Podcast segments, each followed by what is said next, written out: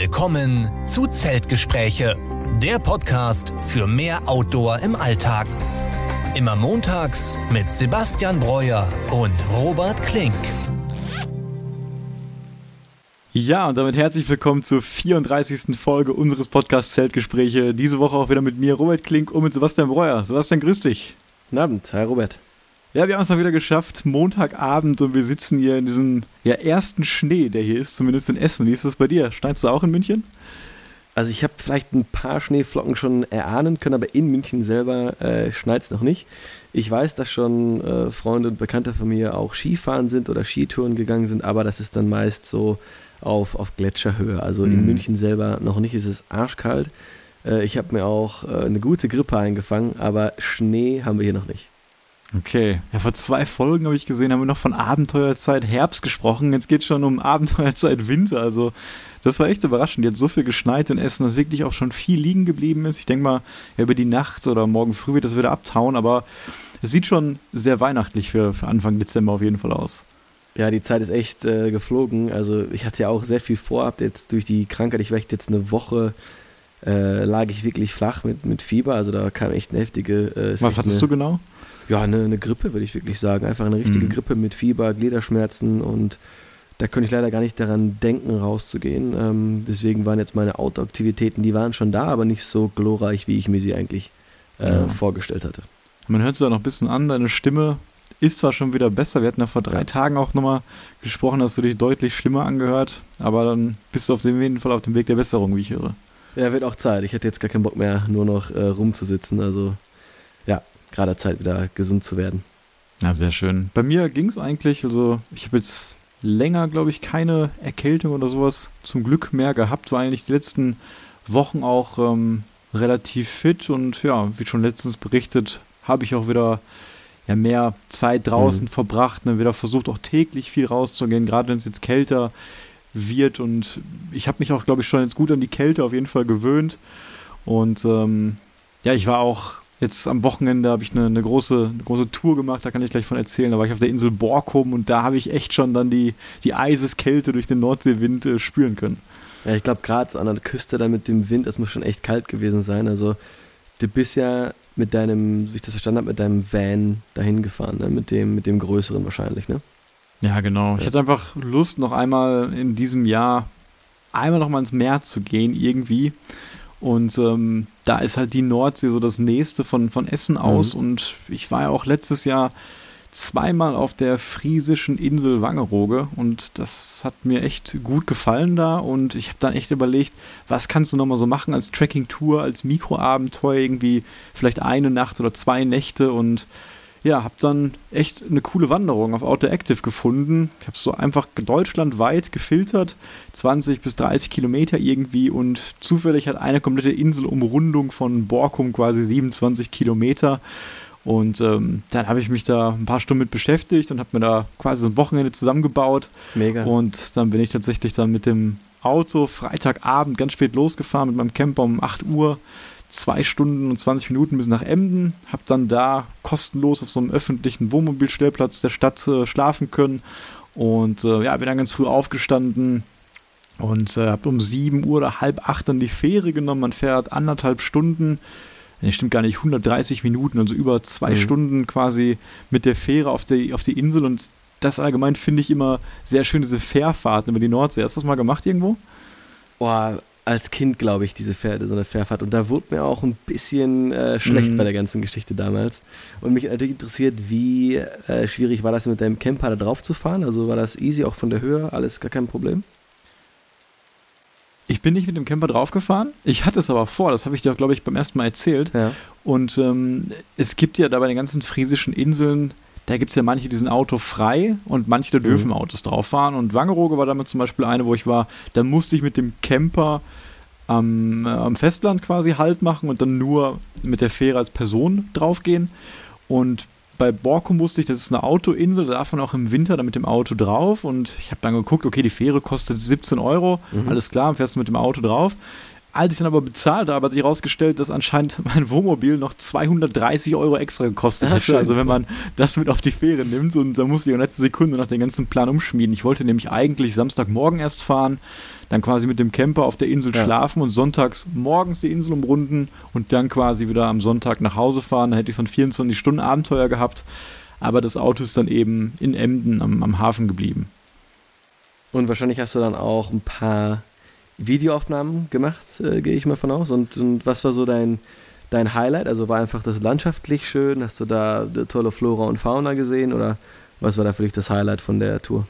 Ja, ich hatte echt eine tolle Zeit da, also viel, viel besser, als ich mir das noch äh, erhofft hatte. Erstmal an sich diese, diese Fährfahrt oder diese Schiffsfahrt, die gefällt mir richtig gut immer. Ich, habe da richtig Spaß dran. Vor mhm. allem ging die Sonne dann ganz früh morgens auf. Und im Dezember war eben das Tolle jetzt, dass da niemand war oder ganz wenig Leute auf der Fähre und auf Borkum generell. Und ähm, diese Ruhe einfach, die man da hat und diese endlosen Strände. Du gehst da wirklich zehn Kilometer am Strand entlang und bist da ganz, ganz alleine, soweit du gucken kannst. Wahnsinn, ja. Und äh, die Natur ist einfach schön, diese riesigen Dünenlandschaften. Es ist auch ein Nationalpark da. Du siehst da unglaublich viele Wildtiere, viele Vögel. Ich habe eine Robbe gesehen und wie du weißt, habe ich auch einen Schweinswal mhm. gesehen, denn ich habe dich dann ganz äh, ja, fröhlich angerufen ja. und äh, dich gefragt, was du denn denkst, was da mit einer großen schwarzen Rückenflosse wohl aus dem, aus dem Meer da rauskommt. Hört sich mega an. Also da müsste ich auch gerne mal hin und das sehen. Also vor allen Dingen, dass man dann so eine, so eine weite Sicht hat und dass eben keine Menschen da sind. Finde ich natürlich ja, äh, mega. Das war wirklich einzigartig. Kann ich mir da auch dann von den, von den Dünen, ist dann auch hinter den Dünen auch ein bisschen Wald oder wie kann ich mir das vorstellen? Ja, die Landschaft ist echt sehr vielseitig. Also, wenn man die Insel umrundet, läuft man quasi im Norden diesen großen breiten Strand entlang. Das ist mhm. einfach ja auch den, den Strömungen geschuldet, dass da sich eben der Sand anhäuft. Und wenn du ganz im Osten bist, dann äh, ja, gibt es da wirklich ein Stück, was gar nicht betreten werden darf. So ein richtiger, so ein richtiges Vogelparadies. Und quasi dann so die süd- und mittlere Seite, die besteht dann ja teilweise aus so ein bisschen Moor, Sumpf hätte ich fast genannt. Also ja. Richter war, war das sehr schlammig, aber dann auch mal so Stückchen Birkenwald wirklich. Da läuft dieser Weg, den ich jetzt genommen habe, nicht richtig durch, aber du läufst zumindest dran vorbei und hast auch schon. Ja, doch, es gab ein Stück am Ende, da war es schon sehr waldähnlich, sag ich mhm. mal, aber jetzt nicht sehr, sehr weitläufig auf jeden Fall. Aber du hast kein Wollgras gefunden. Nee, Wollgras war tatsächlich nicht da, nee, nee, aber trotzdem, also allein diese Dünen, die man die ganze Zeit da sieht, soweit das Auge reicht, das, das macht, schon, macht schon Spaß. Und dann kannst du es dann als Mikroabenteuer aus dem Ruhrgebiet raus eigentlich nur empfehlen, wenn man eben als mehr möchte, das so zu machen, wie du es quasi selber un unternommen hast. Ja, ganz genau. Ich habe die Tour natürlich auch gefilmt. Ne? Ja. Das wird auch ein sehr cooles Video. Ich habe die ganzen Tiere gefilmt und ich habe das ganze Abenteuer dokumentiert, wenn man es so nennen kann, auch dann mit zwei Übernachtungen letztendlich, eine auf der Insel und eine in meinem Camper noch in Emden. Und ähm, das ist vielleicht so eine neue Videoserie, die ich tatsächlich machen will, einfach so die Dokumentation von Tourideen und von Mikroabenteuern, die so einen mhm. begrenzten mhm. Rahmen haben, irgendwie nur eine Übernachtung oder mal ein ganzes Wochenende gehen, aber einfach auch im Hinblick, darauf habe ich besonders Wert gelegt, dass ich am Ende des Videos nochmal so ein Resümee ziehe und auch genau erkläre, was habe ich wie lange gemacht und wie teuer war das eigentlich alles und wie organisiert man das, welche Optionen hat man das. So wirklich, dass man kompakt irgendwie in 20, 30 Minuten ähm, da einen guten Einblick bekommen, was einen da erwartet ja. und ich dann quasi auch versuche, den Leuten mitzugeben, wie die das am besten nachmachen können, weil ich ja auch selber immer auf der Suche nach so kurzen Abenteuern quasi bin. Ja, ich finde auch gerade dieser Kostenfaktor ist ja dann heutzutage mega wichtig. Also ähm, ich war ja auch nochmal das Jahr jetzt in, in, in, Zürich und wenn man dann vorher nicht weiß, was es kostet, dann fährt man dahin, macht dann seine schöne Zeit und dann denkt man, mm. oh, das waren jetzt auf einmal 400 Euro. Äh, deswegen kann man dann so vielleicht auch noch ein bisschen besser entscheiden, okay, ist jetzt die Tour für mich, passt jetzt in mein Budget ähm, also es ist eine sehr gute Idee, wenn du solche Touren dann auch mit dem, mit dem Kostenpunkt dann angeben kannst. Na klar, ja. das ist natürlich auch was, worauf ich immer achte, ne? dass man das möglichst günstig hält. Mhm. Und ja, ihr könnt euch das Video angucken, da erzähle ich das alles. Ich will jetzt nicht alles quasi auch doppelt erzählen oder schon von, von vornherein wegnehmen. Aber eine Fährfahrt hat mich quasi 17 Euro gekostet und das finde ich immer echt äh, ein gutes Investment. Also wie gesagt, bin ich so gerne auf dem Wasser und diese ganze Reise dahin, also die zwei Stunden mit dem Camper auch und dann schläft man da und dann mit dem Schiff rüber und dann bist du da erstmal nur mit deinem Rucksack auf der Insel und du weißt, ja. die Fähre kommt erst morgen Abend wieder oder morgen Mittag und äh, ja, das hat schon, schon sehr viel Spaß gemacht und ich habe auch echt Lust, die, die anderen friesischen Inseln mal alle jetzt zu umrunden und zu erkunden. Das habe ich, wie gesagt, nur mit Wangerooge vorher gemacht und dann gibt es ja noch äh, Jüst und, und Norderney und, und Sylt vielleicht auch mal und ja, würde ich gerne mal alle, wie gesagt, äh, mal umwandern. Könntest du denn, ich habe jetzt gerade nicht im Kopf, wie weit die Inseln auseinander sind, aber könntest du denn dich vielleicht mal in den Packraft schmeißen und mal von Insel zu Insel paddeln? Das wird tatsächlich funktionieren. Ja. Also du siehst von einer Insel schon immer die daneben liegende. Mhm. Und ähm, das hat neulich zum Beispiel auch Christoph Förster gemacht. Er hat dieses Jahr sein Buch Abenteuerland rausgebracht, mhm. wo er eben vom südlichsten Punkt in Deutschland ähm, mit seinem Stand-Up-Paddleboard, ich glaube sogar wirklich auf der Zugspitze dann stand, mit dem Paddleboard. Wow. Ja. Bis nach Sylt ähm, gelaufen, gewandert und auch gesappt ist. Ne, ich habe das erst neulich durchgelesen und äh, er fährt dann halt die ganzen Flüsse runter, wandert dann auch mal ein paar Tage. Aber das finale Stück, da musste er dann eben mit dem Stand-Up-Paddleboard wirklich über die dänische Grenze und von Dänemark dann von der Küste nach Sylt mit dem Stand-Up-Paddleboard. Mhm. Und ähm, ich erinnere mich noch so ein bisschen an die Szene, weil er auch da sehr aufgeregt wohl war und dann auch natürlich auf die Gezeiten stark achten musste, auf die Strömungen, weil wenn ja. du es falsch machst und du hast dann irgendwie Gegenwind, du hast zu wenig Kraft oder dann erwischt dich dann die Flut, dann kann es schon sein, dass du dann mit der Strömung aufs offene Meer treibst und dann dich vielleicht gar nicht mehr mit dem ähm, Board zurückbewegen kannst. Ja. Mit dem Packraft, was ich jetzt habe, das ist ja wirklich dieses allerleichteste, was es mhm. so gibt. Das wiegt nur 700 Gramm, meine ich jetzt da kann man nicht viel erwarten. Also da kann man nicht viel mehr erwarten als eine Flussüberquerung. Damit kann ja. ich gerade die so überqueren. Also da, da würde ich mich, glaube ich, nicht trauen an irgendwie von, von äh, Borkum nach Norderney. Ich glaube, das ist da die, die Insel, die im Osten daneben liegt. Das, da hätte ich schon Angst. ja, wenn man dann ein bisschen besseres Gefährt dabei hat, ist das aber schon eine Sache, die man dann unternehmen könnte. Ja, ich glaube schon. Ich bin jetzt auch kein Experte für die, für die Nordsee mhm. und das Wattenmeer, aber im Prinzip dürfte wahrscheinlich nichts dagegen sprechen, wenn man sich natürlich vorher über Strömungen, Schifffahrtsrouten und solche Sachen informiert. Und gar keine schlechte Mikroabenteueridee, Sebastian. Vielleicht ja? äh, können wir das ja mal recherchieren. Ja, ich darf nur nicht äh, wieder seekrank werden. Also, das ist halt meine, meine Achillesferse da. Und du hast ja gesagt, du hast davon auch Videoaufnahmen gemacht. Das kann man dann auch bald sehen. Und du hast auch schon ein weiteres Video hochgeladen diese Woche, nämlich das mit den ähm, Jedermannsrecht. Genau. Ja, genau. Das war jetzt, das hatte ich ja schon ewig angekündigt ja. und letztendlich mal abgefilmt. Ähm, und da, wie gesagt, fasse ich einfach in 15 Minuten, jetzt glaube ich, sind es zusammen, wie das Jedermannsrecht überhaupt entstanden ist, wie das definiert ist und vor allem, dass es das nicht nur in Skandinavien gibt, sondern auch in, wie wir gesehen haben, auf dem West Highland Way in Schottland mhm. oder in der Schweiz, sei es das dann Jedermanns Wegerecht, glaube ich. Und es gibt es auch im Baltikum und sowas. Und wo dann auch mal die einzelnen Unterschiede sind, ähm, quasi in Bezug auf Feuer machen. Da ist es in Schweden dann freier als in Norwegen. Ja. Und ähm, ja, was man eigentlich genau alles darf. Also wann ich Privatgrundstück dort durchqueren darf. Und ich habe das, wie gesagt, hauptsächlich für mich recherchiert, weil ich einfach wissen wollte, wo lohnt es sich besonders mal so eine coole mhm. Tour zu planen.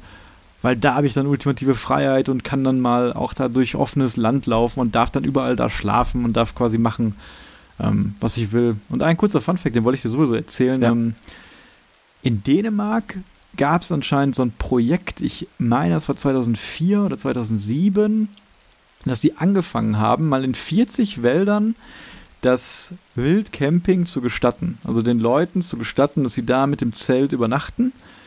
Und das haben wir dann so ein paar Jahre laufen lassen. Und jetzt, so seit 2014, 2016, haben die das dann auf 200 Wälder ausgeweitet, weil das mhm. anscheinend so gut funktioniert hat. Die Leute haben da keinen Quatsch gemacht. Ne? Das hat nicht irgendwie zu Müllhalden geführt oder ja, zu irgendwelchen Partygängern, die dann, dann nur Partys im Wald gemacht haben, so wie uns das ja damals von den Rangern da erzählt worden ja. ist am Loch Lomond, ne, wegen, weswegen es diese Camping Management Zones gab. Und das ist anscheinend ein Projekt, was sehr gut geklappt hat und was jetzt auch immer noch dabei ist, sich auszuweiten. Also ich kann mir dann auch vorstellen, dass es in Dänemark genauso sein wird in ein paar Jahren wie in Norwegen, ne, dass du es wirklich überall darfst. Und das sehe ich eigentlich so als erfolgreiches Pilotprojekt, dass es eigentlich in einem, ja. in einem, Nachbarland von uns eben genau so klappen kann. Und Dänemark ist so, finde ich, immer von der Landschaft so näher an uns dran als jetzt irgendwie Norwegen oder Schweden, auch gerade von den Waldstücken. Da finde ich, könnte man das da auch mal in Deutschland versuchen. Man nimmt sich vielleicht ein paar Naturgebiete, wo man wirklich die abseits von den größeren Städten vielleicht sind, ne, wo man weiß, da gehen jetzt wirklich nur naturinteressierte Menschen hin, die das Hobby nachgehen wollen, so ein bisschen wie es vielleicht im Schwarzwald auch schon toleriert wird, ja. dass wir dann in Schutzhütten schlafen könnten, äh, konnten oder durften überhaupt. Und dass man da, wie gesagt, vielleicht darf man im Harz mal schlafen, in der Eifel mal schlafen. Und ähm, dass man dann einfach guckt, wie läuft das, ne? Weil jetzt ist es ja gerade so, man wirft den Menschen ja quasi schon vor, dass, dass sie damit Verhalten nicht, machen. genau, ja. dass sie das nicht handhaben können, ne? dass sie damit schlecht mhm. umgehen.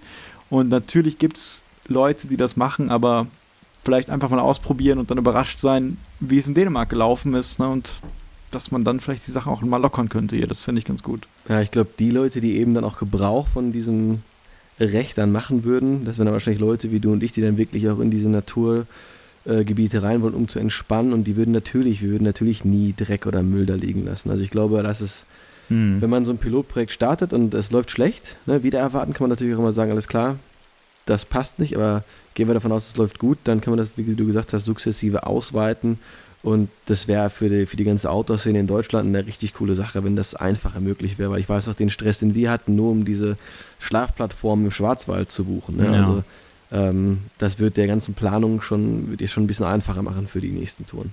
Ja, genau. Ich glaube, das haben wir auch schon mal irgendwann in den ersten Folgen angesprochen. Aber allein dieser Gedanke, dass wir jetzt künstlich die Menschen hier aus dem Wald raushalten, mhm. das sorgt natürlich dann dafür, dass die Menschen weniger mit der Natur verbunden sind ja. und dadurch die Hemmschwelle auch sinkt, schlecht damit umzugehen mhm. oder die zu vermüllen oder sonst was. Ne? Leute, die, die gar nichts mit dem Mut haben, die fühlen sich nicht schlecht, wenn die mal eine Cola-Dose aus dem Auto auf eine Landstraße werfen, was dann im Wald landet vielleicht. Ne?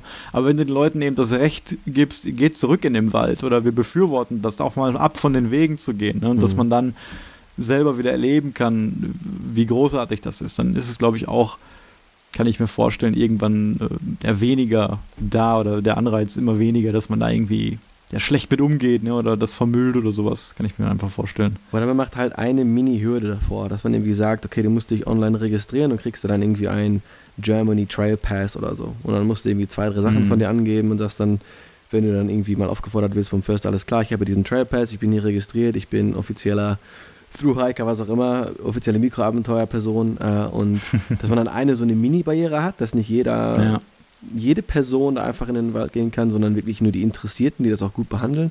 Aber dass dann halt ein einfacher Einstieg ist. Hm. Das, das könnte ich mir auch noch irgendwie vorstellen.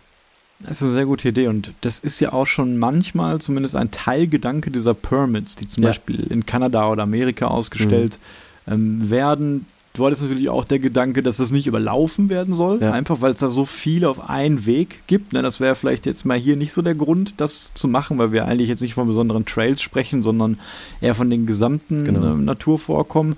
Aber andererseits wird da manchmal da auch so ein bisschen was über das Kenntnis, den Kenntnisstand des einzelnen Wanderers geprüft. Ne? Zum Beispiel ist es ja so auf dem PCT, dass du da wirklich quasi kontrolliert wirst, ähm, ob du eine Schaufel dabei hast, um eben dein mhm. Geschäft mhm. ordentlich zu vergraben. Ja. Ne, und das nicht einfach mit Klopapier rumliegen lässt. Und das ist ja quasi wie so ein kleiner sag ich mal, Naturführerschein, wo zumindest geprüft wird, hat der Mensch sich grundlegend damit auseinandergesetzt, dann weiß er so ja. vielleicht, was er da macht und ja, dass man da vielleicht irgendwie in die Richtung geht. Aber ist kein leichtes Thema und ähm, man kann nur hoffen, dass es irgendwie so ein bisschen lockerer wird wie ja. bei unseren Nachbarn.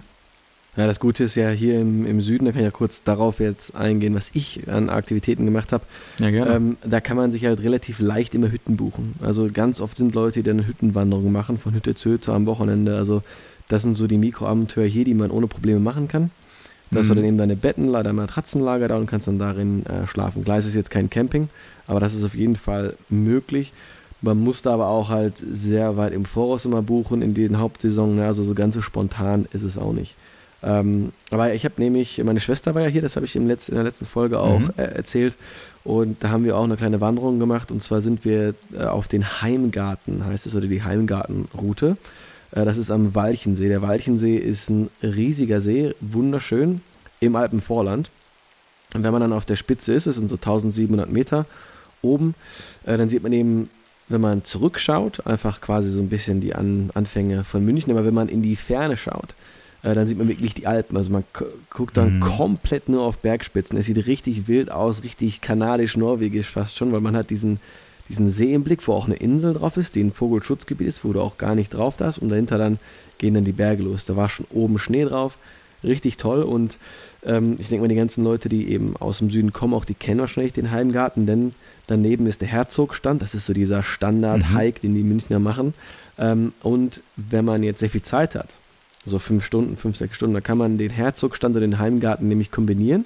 Du gehst quasi auf den Heimgarten hoch, 1700 Meter, und dann kannst du so eine Gratwanderung machen. Also wirklich, du läufst auf oh, den cool. Bergrücken drüber und kommst dann zum Herzogstand und gehst dann da runter. Also es ist echt eine coole Route, äh, die man laufen kann. Wir hatten leider nicht so gutes Wetter da, war auch relativ frisch oben, aber hat super Bock gemacht. Und äh, ja, das war meine Mini-Outdoor-Aktivität äh, von der Woche. Ich war auch nochmal joggen, aber das war das ist jetzt nicht so ein Highlight gewesen, war einfach nur, war ich stolz, dass ich dann trotzdem nach der Arbeit mal rausgegangen bin.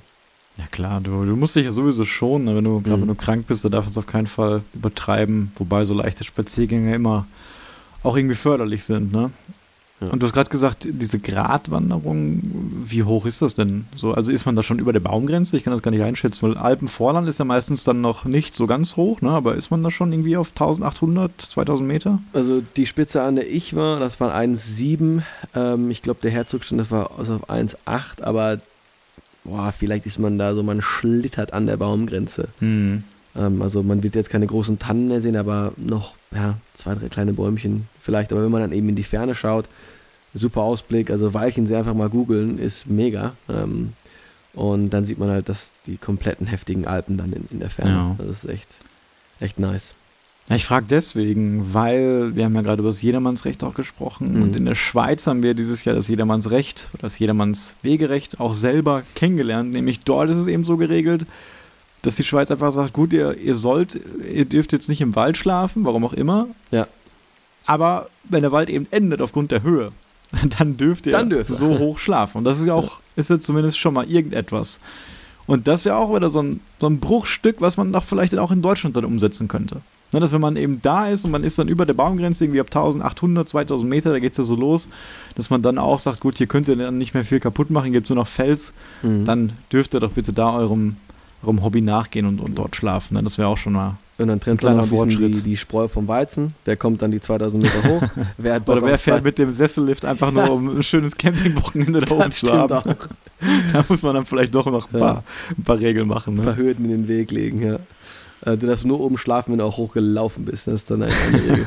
Und natürlich müssen die Leute dann auch das Equipment haben, um auf 2000 Metern oben zu schlafen. Ne? Das wird auch im Sommer kalt werden. Ja, wahrscheinlich. Ja. Ja, aber in Deutschland ist es echt so, gerade auch, wir haben ja, letztes Jahr war das ja, glaube ich, da hatten wir auch über diesen Fall von dem anderen Sebastian, den Sebastian Outdoor, mhm. gesprochen, der da ja dieses böse Schreiben äh, aus dem Siebengebirge bekommen hat, ja. weil er da eben in den Schutzhütten und im Naturschutzgebiet geschlafen hat, Feuer gemacht hat und auch Wege verlassen hat. Na, da, da, will ich auch gar nicht drüber, drüber urteilen, aber zumindest ist das ja etwas, was wir auch machen oder gemacht haben, nämlich in den mhm. Schutzhütten zu schlafen. Und auch als ich jetzt überlegt habe, was kannst du jetzt nochmal machen als Wochenend-Tracking-Tour, als Mikroabenteuer, weil es war wirklich so das letzte Wochenende jetzt im Dezember, dass ich nochmal frei hatte, ne, bevor es auch mit den Feiertagen losgeht, mit mhm. Advent und Familie und so. Ja. Und ähm, dann habe ich halt überlegt, ich würde auch gerne irgendwo schlafen, aber wenn ich das filme, dann habe ich jetzt immer im Hinterkopf, ich will dann auch ja mich dann irgendwie an die Regeln halten und dann ja, ungern dann auch in den Schutzhütten eigentlich schlafen, obwohl ich das auch immer gemacht habe. Aber irgendwie ist jetzt immer so negativ anbehaftet jetzt. Mhm.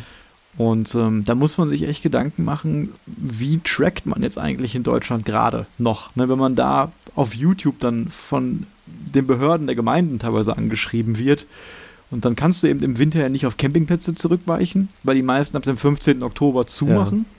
Ich habe übrigens letztens mit einem hier in der Ruhe gesprochen. Warum? Weil es war so warm. Ich war am letzten Tag noch da, am 15. Mhm. Oktober, war ich mit meinem Camper noch da.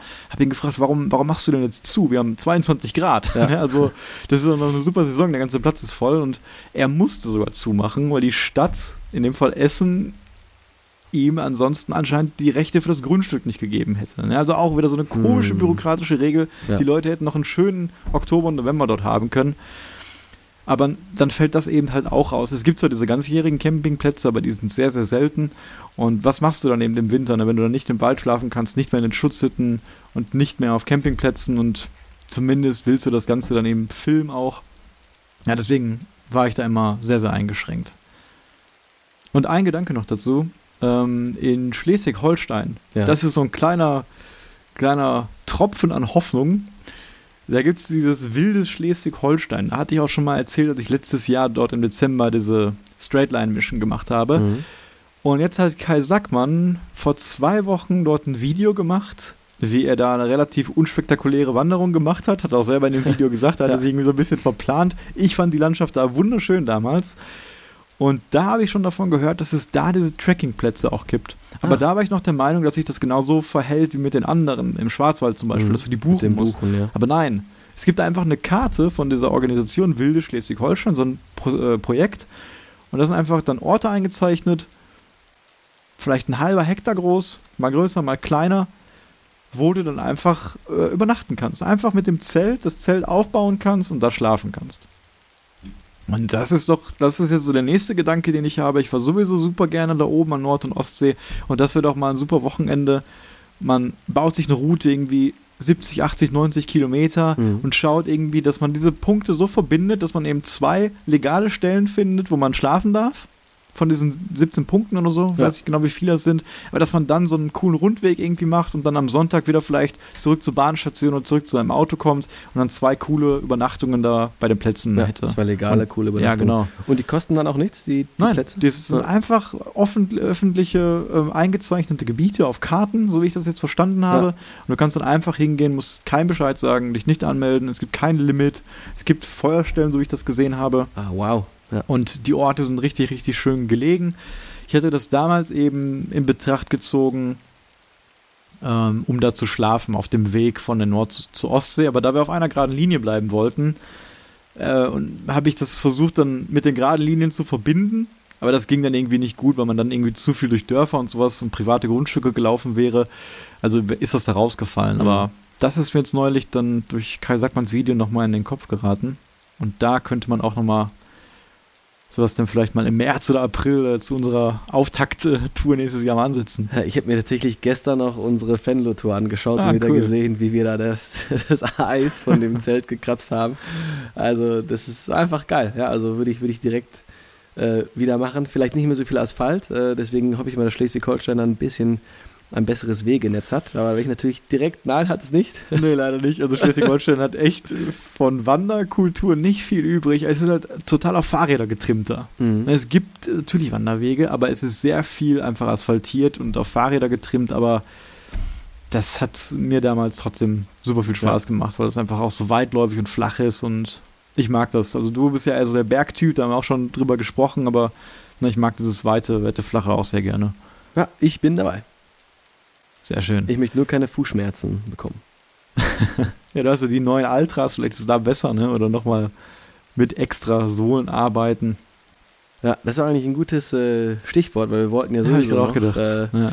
über ja, Verletzungen, Wehwehchen, Probleme auf dem Trail sprechen. Und da haben wir beide, glaube ich, ja einiges mitgemacht schon oder auch unsere Mitreisenden immer. Und da wollten wir mal ein bisschen drüber sprechen, äh, was wir da so mitgemacht haben, was wir dagegen gemacht haben, was wir da vielleicht auch präventiv gegen machen. Und ja. ein Riesenthema sind natürlich Fußschmerzen, die wir, glaube ich, mittlerweile, äh, ich denke mal, die wird jeder Wanderer irgendwann in seiner Laufbahn mal ähm, haben. Mhm. Und ich glaube, wir haben die mittlerweile wirklich super im Griff. Ne, also ich hatte ja meine, meinen Nemesis-Trip eben nach Fenlo. Ähm, da hatte ich auch schon die Ultra, das waren die Lone Peak 5. Ähm, allerdings war dann doch zu viel über Asphalt und meine Fußmuskeln waren das nicht gewohnt und das war wirklich ein Schmerz, den kannte ich so vorher ja. nicht. Ähm, also das kann man auch schwer beschreiben, einfach ein stechender Schmerz bei jedem Tritt. Äh, und äh, dann lernt man eben daraus und du hast mir dann ja empfohlen, diese doch relativ günstigen Sohlen, ich glaube, die waren jetzt 12 Euro oder so, mhm. diese ganz einfachen, auch äh, austauschbaren Schaumstoffsohlen.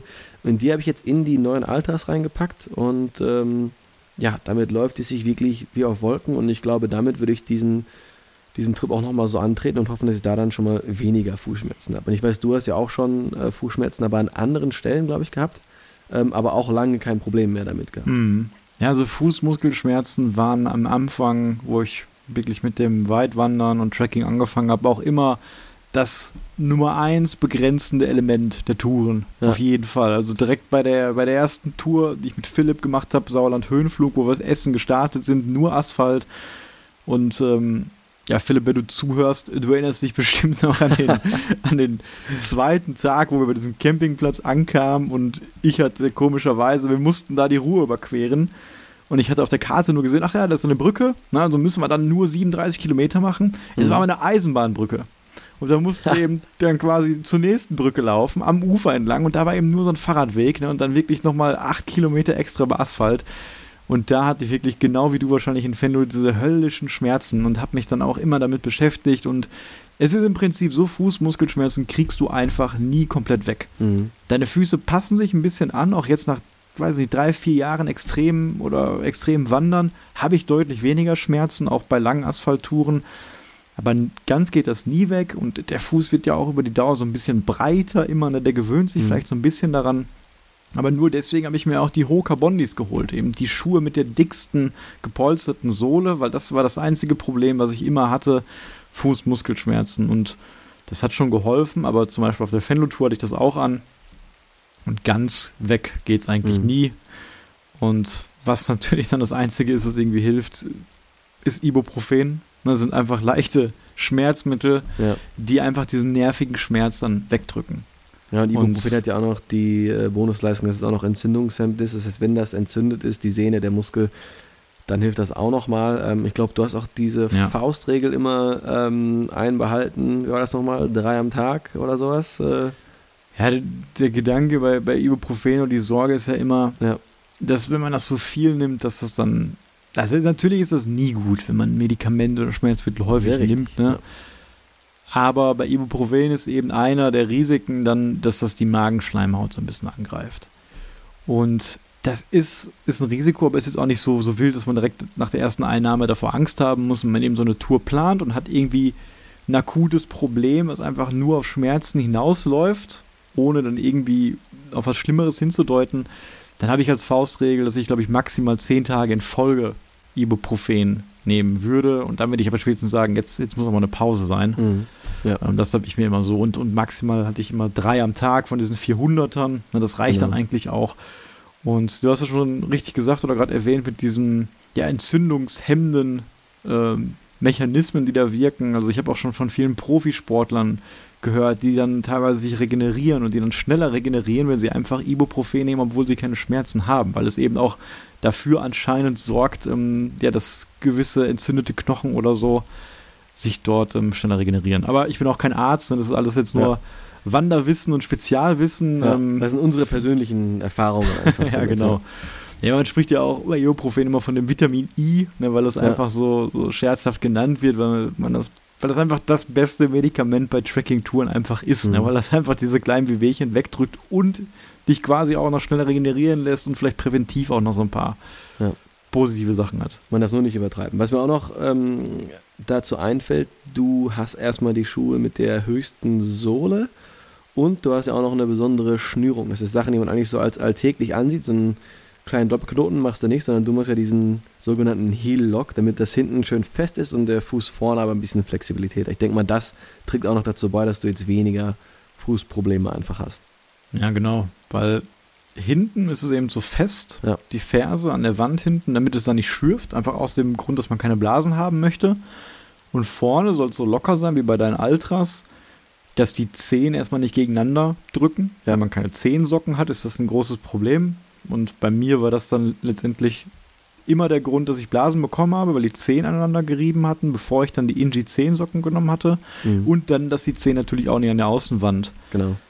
schaben. Aber wenn du dann auch mehr Platz im Schuh hast und das Ganze so ein bisschen lockerer ist und jeder Tritt quasi ein paar Millimeter anders im Schuh ist und du andere Stellen berührst, dann bekommst du weniger Fußmuskelschmerz, weil einfach nicht immer dieselben Mikromuskeln belastet werden und du auch immer ein bisschen anders auftrittst mhm. und das so ein bisschen auch wie so eine kleine Massage dann manchmal wirkt. Vielleicht kennst du das, wenn du dann vom Asphalt auf die Wiese gehst, dann tut es natürlich deutlich weniger weh, wenn du Schmerzen hast, weil ja. es weicher ist.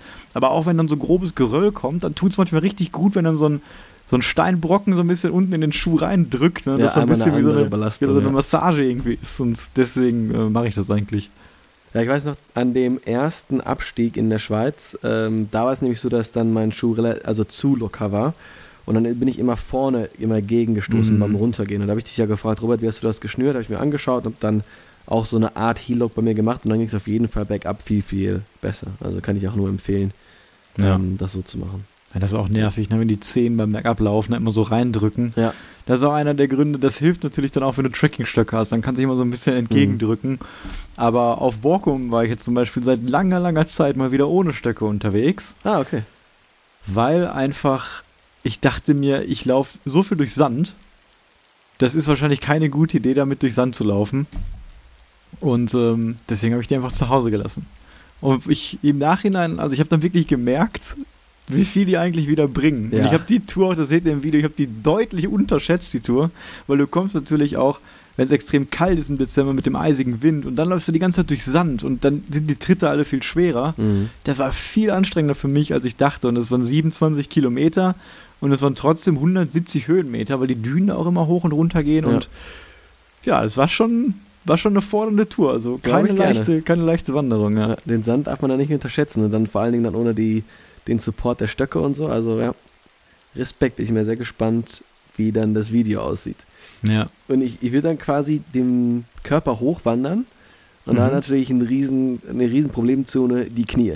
Ja, da haben wir auch mhm. beide Probleme mit gehabt. Äh, du eher auf der Vorderseite, ich eher auf der Rückseite. Ähm, aber du hast das jetzt auch nach anfänglich richtig krassen Beschwerden mit, wie du gesagt hast, Höllenschmerzen. Jetzt auch relativ im Griff in den letzten zwei Touren gar nicht mehr von, gar nichts mehr von gehört. Äh, und meine Probleme, die ja auch im, im Schwarzwald richtig krass waren, hatte ich dann in der Schweiz auch nicht mehr. Ja, also bei mir war es ja echt das gefürchtete Runners Knee. Mhm. Das ist so ein breites Thema, dass wir da echt, glaube ich, eine drei Folgen drüber machen könnten. Also, wer das noch nie gehört hat, Runners Knee, es ist echt das Schlimmste für, für, für einen Wanderer oder auch für andere Sportarten. Ja. Und ähm, ich weiß es alles nicht mehr ganz, ganz genau, aber es gibt zwei unterschiedliche Varianten vom Runners Knee in deutschen, in der deutschen Sprache unterscheidet man die, im Englischen spricht man davon beiden als Runners Knee.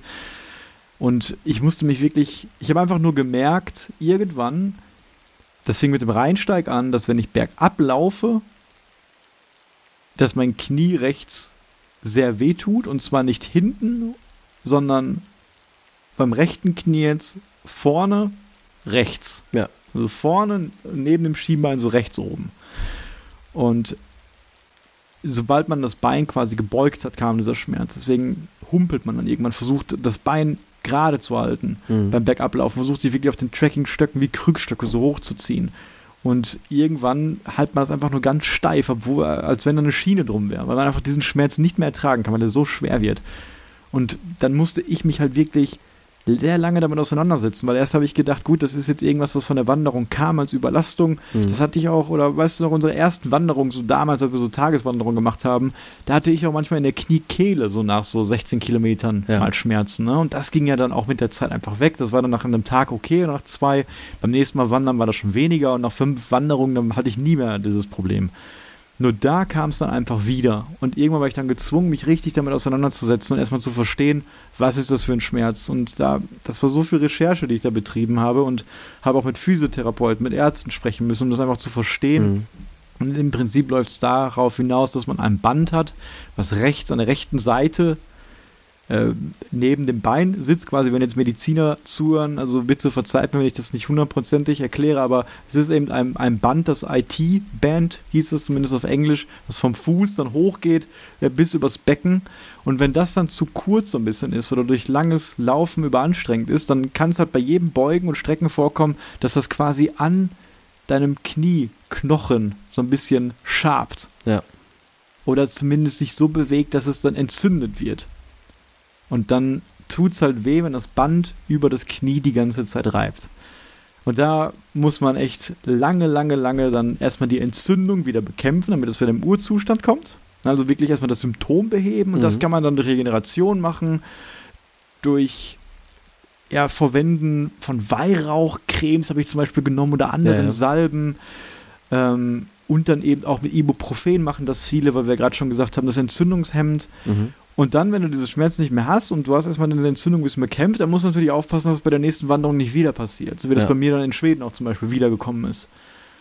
Und da ist dann einfach der Key, da gibt es verschiedene Übungen. Ich habe damals wirklich online einen Amerikaner bezahlt, der quasi wirklich Fachmann auf dem Gebiet war, mhm. der auch dem PCT gehiked ist und der anderen Wanderern auch dabei geholfen hat und der wirklich drei einfache für mich Übungen äh, mit zusammengestellt hat, mit dem ich das dann bekämpfen konnte. Das lief hauptsächlich durch Dehnung gezielt, aber wirklich komische. Du hast es ja selber manchmal gesehen, also ja. wie ich mich da gedehnt habe, indem ich mir den Trackingstock auf dem Trail quasi ins Gesäß gestoßen habe, weil ich eben dieses Band treffen wollte, ne, damit sich ja. so ein bisschen wieder dehnt und dann von diesem Knochen weggeht und auch mit diesem äh, diesen Rollern, wie heißen die, Faszienrollern oder ja, Massagerollern, genau, Formroller. Ja. Damit kann man dann viel machen und ähm, man muss immer aufpassen, dass man das Band auch trifft und das ist halt als, als ungeschulte Privatperson dann erstmal sehr schwer alles nachzumachen. Deswegen musste ich mir da wirklich mhm. kompetente Beratung holen. Das hat aber auch geklappt, wenn man das einmal die Entzündung bekämpft hat, dann einmal dieses Band auch gedehnt hat und dann dafür sorgt, dass man das ab und zu auch ja wieder nicht versacken lässt, ne, dass es dann eben sich wieder zu sehr spannt. Dann habe ich zum Glück jetzt auch kein Problem mehr gehabt und unsere Reise jetzt in, in der Schweiz war wirklich die Feuerprobe dafür, da hatte ich ja. das nicht einmal und wenn ich es jetzt da nicht hatte bei diesen Höhenmetern, also was Schwierigeres werde ich in meinem Leben nee. nicht mehr machen, dann hoffentlich äh, bin ich damit durch. Ja. Das ist doch mega, dass du das geschafft hast, weil ich, ich weiß, wie gesagt, noch, wie du auch gerade erzählt hast, wie du äh, dich da in Schweden mit schmerzverzerrtem Gesicht gedehnt hast. Also das sah echt nicht nach, äh, nach Spaß aus. Mhm. Äh, und ich kenne das eben aus der Jugend. Also ich habe lange Basketball gespielt und hatte da auch solche Ansätze von dieser Entzündung. Ähm, habe dann aber immer Übungen dagegen gemacht und somit habe ich damit nie Probleme. Ich hatte allerdings ähm, ja, Probleme in der Kniekehle, also quasi auf der genau der anderen Seite. Mhm. Und das war auch ultra schmerzhaft. Ähm, das war an einem einen Tag im Schwarzwald, da bist du auch sehr weit vorgegangen dann, weil ich kam gar nicht mehr hinterher. Äh, und das waren so ganz komische, stechende Schmerzen. Und ich glaube, das ist halt eine, also ein Schleimbeutel oder eine Zyste hinten in der Kniekehle, die es dann halt auch so er, erweitern kann quasi und dann auch bei jeder Bewegung daran reibt. Hattest du das an beiden, an beiden Beinen oder äh, an, an einer Stelle? beiden Beinen, aber das linke war viel ausgeprägter. Mhm. Also ich habe wahrscheinlich auch eine sehr krasse muskuläre Disbalance von links und rechts. Ähm, auf jeden Fall war es links viel, viel schlimmer. Und äh, ich habe mich dann auch damit informiert und dann auch viel mehr gedehnt. Also dehnen ist da einfach schon das A und O, so stärken ja. und dehnen. Ähm, so einfach sich das auch anhört, man muss das eben diszipliniert dann durchmachen. Auch lang genug, die Dehnübung vor allen Dingen. Und dann habe ich auch die, äh, die Schweiz damit komplett überlebt und nicht einmal ein Problem in die Knie gehabt. Also ich glaube, dann haben wir beide dann unsere ähm, Knieprobleme da ähm, beseitigen können. Ja. ja. hoffentlich. Also wenn du jetzt in der Schweiz auch nichts hattest, dann, wie nee. gesagt, haben wir das vielleicht echt hinter uns gebracht. Ne? Und ja. ja, ansonsten hatte ich, glaube ich, auch, also Knöchel hatten wir beide, glaube ich, auch nie Probleme. Na, auch das Thema Umknicken, das kommt schon mal so ein bisschen vor, aber wir sind, mhm. glaube ich, beide noch nie so heftig umgeknickt, dass wir wirklich irgendwas was Schlimmes hatten. Oder ich rede jetzt nur vom Tracking. Ich weiß beim Basketball früher. Da bist du schon ja, öfters mal umgeknickt also, und sowas, ne? Bei mir ist das eher so, bei mir sind schon alle Bänder auf beiden Seiten peng, peng, peng durch gewesen vom Basketball. Also Bänderriss habe ich schon da und da gehabt. Deswegen glaube ich, wenn ich jetzt umknicke, dann passiert da einfach nichts mehr. Ja, ja. Ähm, also von früher habe ich das auf jeden Fall gehabt und da ist, glaube ich, jetzt entweder ist es jetzt verstärkt oder ausgeleiert. Eins von beiden mhm. wird sein, aber ich komme die Berge hoch und runter. Ja. Ja, was ich sagen wollte, weil wir benutzen ja Tracking-Stöcke. Und wenn man dann eben umknickt oder doof auftritt, wo du im Normalfall dann wahrscheinlich dir auch mal irgendwas gezogen hättest, mhm. dann, dann, merkst du das ja sofort und machst ein bisschen mehr Gewicht in einer Millisekunde auf den Stock und dann fängst dich dann eben ab. Und ja. das passiert einfach so häufig und ist einfach null Problem mit den Tracking-Stöcken. Das ist auch ein Hauptgrund, warum ich die so sehr liebe einfach. Und ich merke das manchmal, wenn ich dann sehr lange mit Stöckern gelaufen bin auf so eine Tour und dann gehe ich das erste Mal ohne los dass der Körper sich so daran gewöhnt hat, ja. quasi so vierbeinig zu laufen, dass ich dann echt häufig umknick, erstmal die ersten Kilometer, ne? weil ich einfach dann, weiß ich nicht, gar ja, kein, schlimmer, ne? ja, gar kein Gefühl mehr darin habe. Und das ist auch eine der häufigsten Fragen, die ich immer zu meinen Schuhen bekomme, weil ich natürlich so aussehe, ob ich da auf High Heels laufe, teilweise, weil die so fett sind. ähm, wie, wie das mit dem Umknicken ist und ob ich da mhm. keine Probleme da auf dem Geröll in Schweden und auch äh, in den Alpen jetzt hatte. Und wahrscheinlich hätte ich das echt gehabt, aber mit den Stöcken ist das gar kein Problem. Also da könnte man auch noch ganz andere Schuhe da wahrscheinlich anziehen und wird damit auch nicht umknicken, weil du eben, ja. wenn es mal passiert und es passiert wahrscheinlich häufiger, das einfach retten kannst. Instinktiv auch. Das ist keine bewusste Sache, die man macht. Also ist sofort, ja. Man, ja. man greift immer zu, zack, ausgeglichen. Genau. Es sei denn natürlich, du stolperst mal wieder über deinen eigenen Stöcker. Das sieht ja nicht ja. ganz so toll aus, ne? Ja, ja, genau. Ja, wenn wir weiter nach oben gehen, ja. also dann, dann kommen wir erstmal zur Hüfte. Und da ich leite das mal ein, weil ich habe damit auch am Anfang Probleme mhm. gehabt. Und zwar mit den Hüftschmerzen, vor allem durch das Schlafen auf unseren Isomatten. Ja. Und da, das kennt man vielleicht auch von zu Hause, einfach, wenn man zu Hause gewöhnt ist, auf einer Matratze zu schlafen, wo die Hüfte gut einsinkt, sodass die Wirbelsäule gerade ist, mhm. dann schläft man am besten. Und wenn man dann auf härteren Böden schläft, dann ist es im Prinzip erstmal so, dass die Wirbelsäule nicht gerade ist und der Hüftknochen dann einfach sehr viel ja, aushalten muss, ne, weil er mit sehr viel Druck auf den Boden geht. Und bei der Isomatte ist es dann eben, wenn man die zu hart aufpumpt, und das haben wir am Anfang ja alle so gemacht, yep. dass man dann echt äh, Probleme hat. Und ich weiß gar nicht, wie war das jetzt die letzten Male bei dir? Wie hast du das äh, gelöst? Du hattest das ja eine Zeit wirklich ähm, sehr, sehr schlimm auch. Na, klingelt mein Handy. so. ähm, ja, ich hatte das in, auf unserer ersten Tour in, in Schottland ganz, ganz mhm. schlimm. Ähm, da habe ich die Matratze, wie du gesagt hast, zu sehr aufgeblasen, habe drauf geschlafen und hatte dann an der Seite auch wahrscheinlich eine Sehne, die sich da entzündet hat. Unglaubliche Schmerzen. Also diese Sehnen sind echte Biester, muss man sagen. Ja. Ähm, und dann aber auf den anderen Touren gar nicht mehr.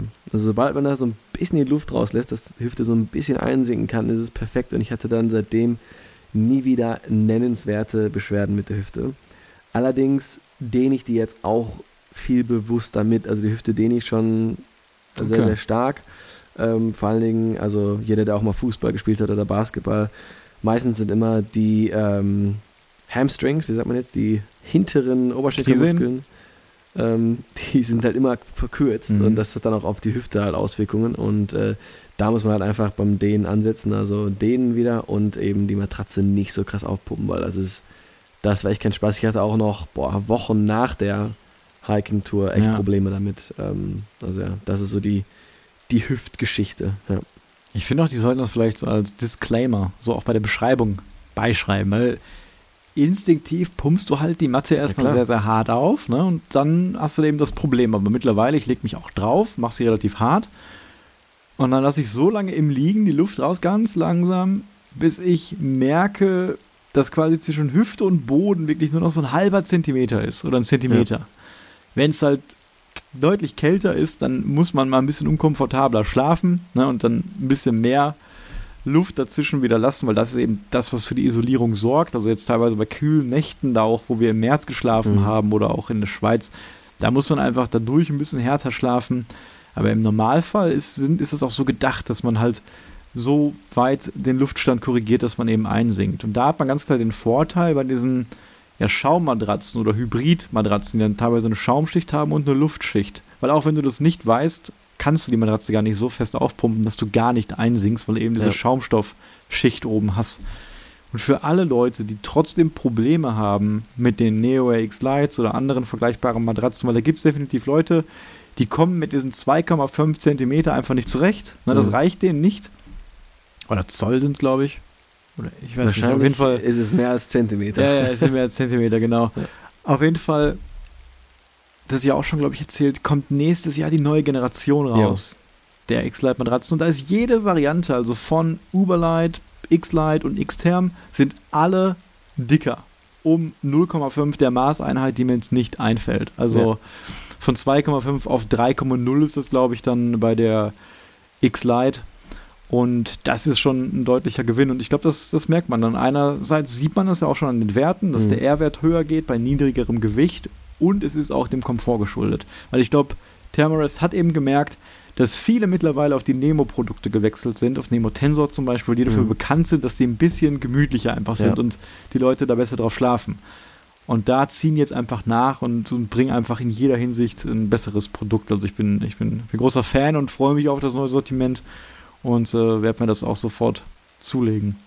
ich muss mal gucken, was es dann der, der Price Tag ist, weil für mich ist natürlich, wie du immer weißt, Schlaf auch sehr wichtig. Deswegen habe ich auch die Regular White genommen, um ein bisschen gemütlicher zu liegen. Ja, ja. Ähm, aber wenn ich dann weiß, okay, es gibt eine, die ist noch gemütlicher und hat noch einen besseren R-Wert, ach, da würde ich natürlich auch gerne äh, direkt zuschlagen. Ja. Und vor allem kannst du die auch immer sehr gut verkaufen. Ne? Also ja. die sehen ja nach Gold aus und die werden auch wie Gold gehandelt. Also mhm. da, ist der Gebrauchtpreis wirklich nicht viel niedriger als der Neupreis. Ich habe erst letzte Woche eine Tamara's X-Lite verkauft auf eBay Kleinanzeigen und die war innerhalb, also von einer Stunde hatte ich glaube ich sieben wow. Anfragen und die war sofort weg. Ja. Und das war die Matze übrigens, die ich über den Garantiefall im Schwarzwald äh, bekommen habe.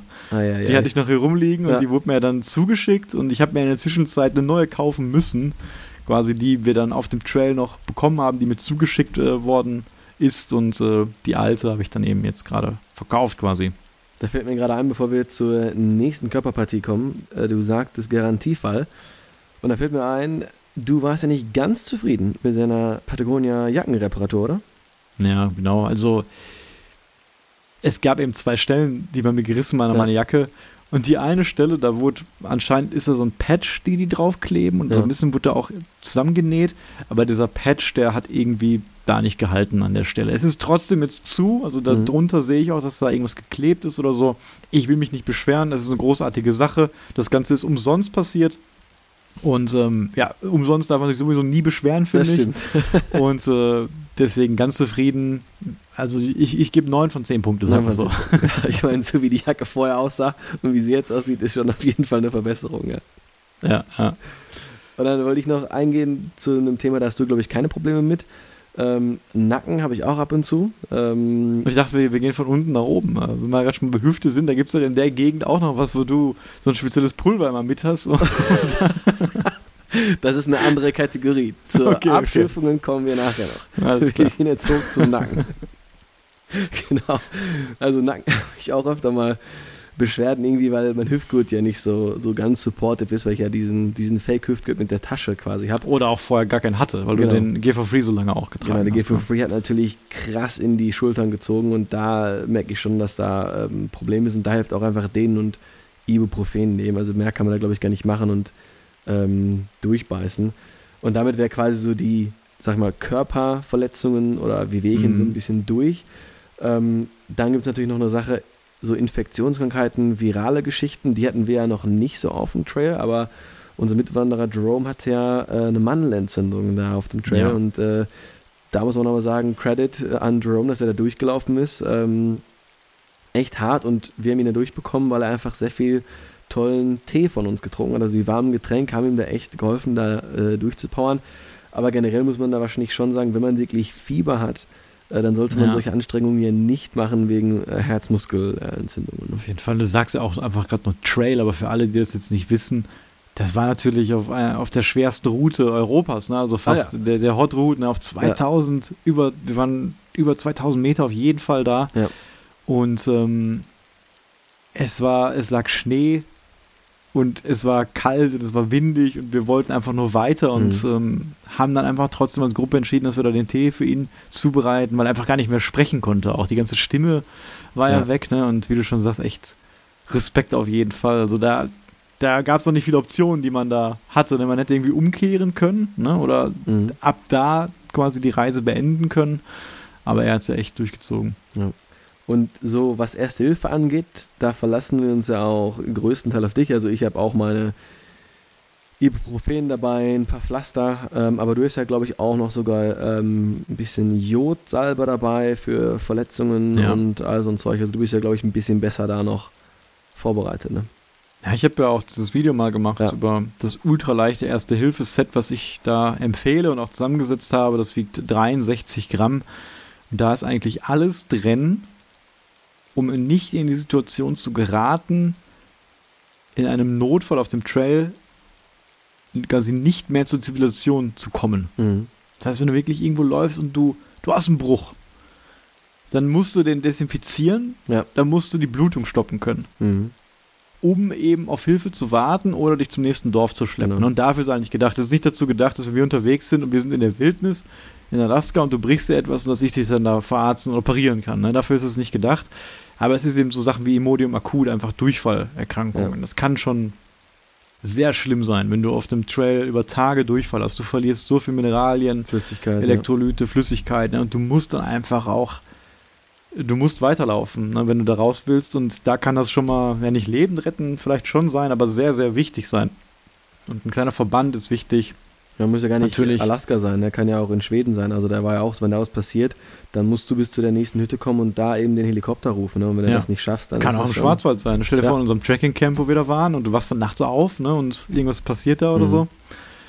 Ja, ich die, hatte auch schon mal deine Jodsalbe ja. einmal benutzt, glaube ich, für irgendwie einen Mückenstich, der sich da infiziert hat oder so. Ich habe da, glaube ich, schon mal Gebrauch von gemacht. Ja. ja, und das ist quasi genau das Zeug, das kennt man vielleicht aus dem Krankenhaus, ne, womit diese, diese braune Flüssigkeit, ne, womit ja. dann bei einer Operation oder bei einem Schnitt der Arzt die ganze Haut dann einreibt. Und das habe ich in so einem kleinen Milli, 5 oder 10 Milliliter Fläschchen eben mit, ne, einfach nur für, für einen einmaligen Gebrauch, wenn was ist. Und ich habe auch noch ein großes Pflaster dabei, ein Silberpflaster, was auch desinfiziert. Ist auch immer förderlich, gerade in der Natur, da ist es dreckig, hast du eine Schnittwunde, ne, kannst mhm. du das Pflaster direkt draufkleben, weil du hast nicht immer die Möglichkeit, das vielleicht auch auszuwaschen in dem, in, in, in der Minute oder sowas. Ja. Ne? Und das ist ein großes Pflaster, weil man das eben zurechtschneiden kann. Und noch ein paar andere Sachen sind da drin, also wie Ibuprofen oder das Victorinox 5 in 1 ähm, Taschenmesser mit Schere für den mhm. Verband, mit Zeckenzange, äh, Pinzette für Splitter und so etwas. Und ähm, ja, sicherlich noch ein, zwei andere Sachen. Könnt ihr euch gerne mal äh, angucken. Das sind so die, die essentiellsten Sachen, die ich auch bei den Hardcore-Ultraleitern auf jeden Fall mitnehmen würde.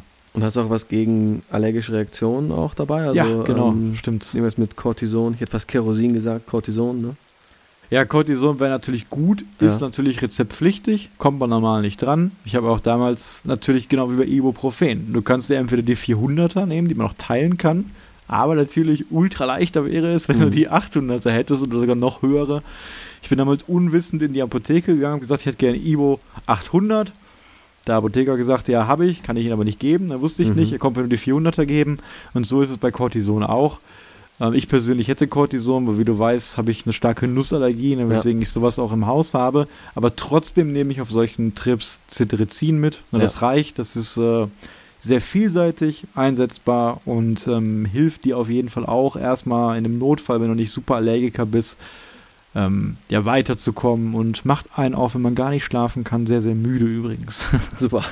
ja, da kann man es auch für benutzen. Ja, dann bist du ja da gut ausgestattet. Und worauf du ja gerade hinaus wolltest, was bei mir ein Thema ist, was bei dir kein Thema ist, ich schwitze relativ viel, das heißt, bei mir kommen irgendwann Abschürfungen. Ja, die können an verschiedenen Stellen kommen, an den Schenkeln, an anderen äh, Stellen. Und ähm, auch Trenchfoot, also mit, wenn der Fuß so lange nass ist und schrumpelig ist. Und da habe ich eigentlich für mich Babypuder eben, habe ich auch schon mal erwähnt, ähm, entdeckt. Das riecht erstmal gut und es macht sofort alles trocken. Es ist wirklich der Wahnsinn.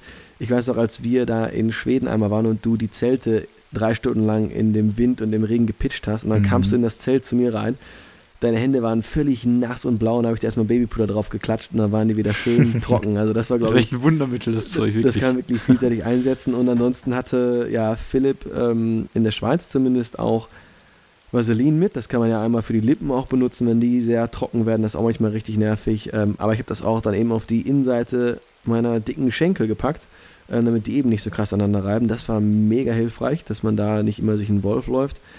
Was wir nicht mit hatten, was ich auf jeden Fall nochmal mitnehmen würde, ähm, auf den nächsten Touren wäre einfach Bepanthen anstatt Vaseline jetzt. Das also wollte ich jetzt gerade sagen. Ähm, kann man ja wirklich für alles dann benutzen. Ja. Ne?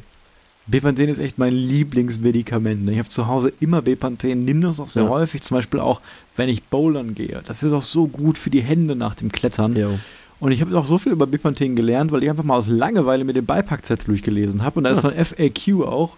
Und du kannst Bepanthen zum Beispiel auch in den Augen verwenden. Du wow. kannst es in deinem Mund verwenden. Du ja. kannst es auch in offene Wunden schmieren. Also du brauchst überhaupt keine Angst bei Bepanthen haben, egal was an deinem Körper irgendwie ist, wenn was blutet, wenn was wund ist, Bepanthen ist keine schlechte Idee. Ne? Und das finde ich auch beruhigend. Du hast eine dreckige, ja. offene Wunde, du desinfizierst das, machst Bepanthen rein. Ich glaube, Dexoprantol oder so heißt der Stoff, irgendwie sowas. Und es sorgt einfach für eine unglaublich schnelle Regeneration äh, von, von Abschürfungen und, und ja. ja Schnitten und sowas. Ne? Also ja, vielleicht so ein ganz kleines bisschen Bepanthen kann auf jeden Fall nicht schaden, aber da muss man natürlich darauf aufpassen, don't pack your fears, also nicht zu ja. viel einpacken und dann nicht mit so einem, ja, Bushcrafting Erste-Hilfe-Set da wirklich ankommen, wo von A bis Z an jede Eventualität gedacht ist, das braucht man definitiv nicht, aber ihr solltet im Notfall die ganz wichtigen Sachen auf jeden Fall äh, meiner Meinung nach dabei ja. haben, aber Hauptsache, ja, man fühlt sich irgendwie, irgendwie sicher, ne? Ja, das also gerade, dass man sich sicher fühlt und jetzt mittlerweile nach den ganzen Touren, da wissen wir ja, wo sind unsere körperlichen Schwachstellen vielleicht. Ne? Ähm, und wenn man dann halt ein bisschen Babypuder, ein bisschen Bepanthen dabei hat, ähm, das sollte dann jetzt nicht äh, den Rucksack zu schwer machen, hoffentlich. Wir können auch nochmal über eine Sache sprechen, das ist mir nämlich direkt eingefallen, als du erstmalig dieses Thema auch für diese Folge vorgeschlagen hattest, nämlich die Möglichkeit von diesen Satellitensendern oder von diesen Notfallgeräten, mhm. die zum Beispiel auch also das Garmin InReach ist da, glaube ich, das, das häufigste. Und da, das kauft man sich, ist ein kleines Gerät, Handy groß und da zahlt man einmalig was und zahlt dann aber auch ein Abo, jedenfalls für die ja. Zeit, wo das aktiviert werden soll. Und dann hast du eben die Möglichkeit, überall auf dem Planeten sofort per Knopfdruck in dem Notfall Hilfe zu suchen oder Hilfe zu bekommen und auch teilweise zu telefonieren und drei Notkontakte, die man irgendwie auswählen kann, zu übermitteln.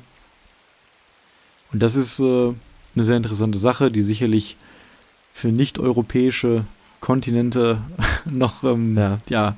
ein bisschen sinnvoller ist oder mehr Nutzen hat. In Europa reicht meistens oder oft auch das Handynetz, außer vielleicht da, wo wir jetzt in Schweden waren. Ja, das wäre auch für unsere Eltern eigentlich ganz gut gewesen, wenn die wüssten, alles klar, wir sehen, dass sich die Geodaten da noch bewegen. äh, die sind also noch unterwegs. Also wir hatten ja vier Tage da keinen Empfang und wussten das auch vorher nicht. Also da wäre das auch eine tolle Sache gewesen.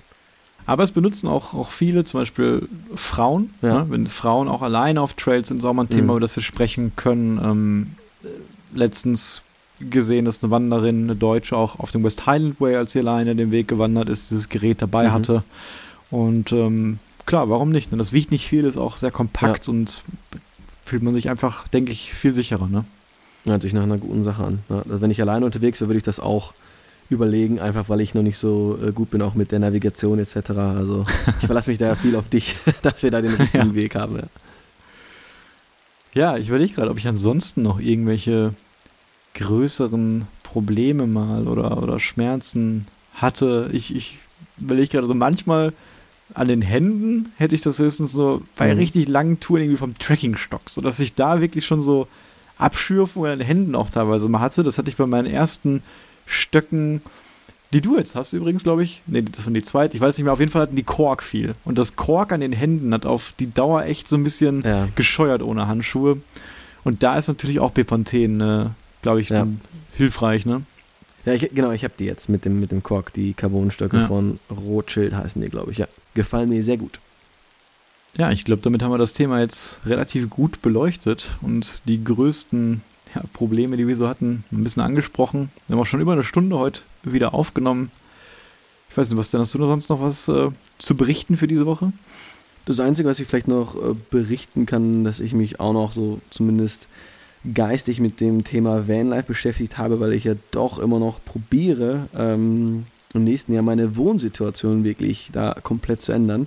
Mhm. Äh, und da wird vielleicht auch nochmal dann ein bisschen mehr kommen, äh, wenn ich es dann geschafft habe, mein Fahrzeug jetzt zu verkaufen und dann äh, auf dem Markt ein, ein gutes Wohnmobil-Camper äh, dazu bekommen, der dann quasi meinen Anforderungen entspricht, wo ich dann drin arbeiten kann. Und ich hoffe mir dann natürlich auch dann von so einem Lebensstil auch noch, noch mehr Abenteuer im Alltag einfach. Ja. Genau. Und da wird vielleicht das noch ist auch super interessant. Da kannst du uns gerne noch mal in ja. der nächsten Folge drüber erzählen. Worüber ich auch noch erzählen kann, ist, dass ich dabei bin, gerade wirklich mein Audiosystem und meine Mikrofone wirklich deutlich zu verbessern, mhm. einfach weil ihr habt vielleicht in den Videos öfter mal gesehen, auch bei sehr windigen Verhältnissen ja. mit meinem Field Recorder an seine Grenzen kam, ich meine Stimme in Stereo aufzeichne statt in Mono und einfach jetzt es mittlerweile dieses Jahr Geräte gibt, die ultra leicht sind und mit denen man Naturgeräusche wirklich binaural in Stereo aufzeichnen kann, wie man mhm. das sonst nur von Planet Earth 2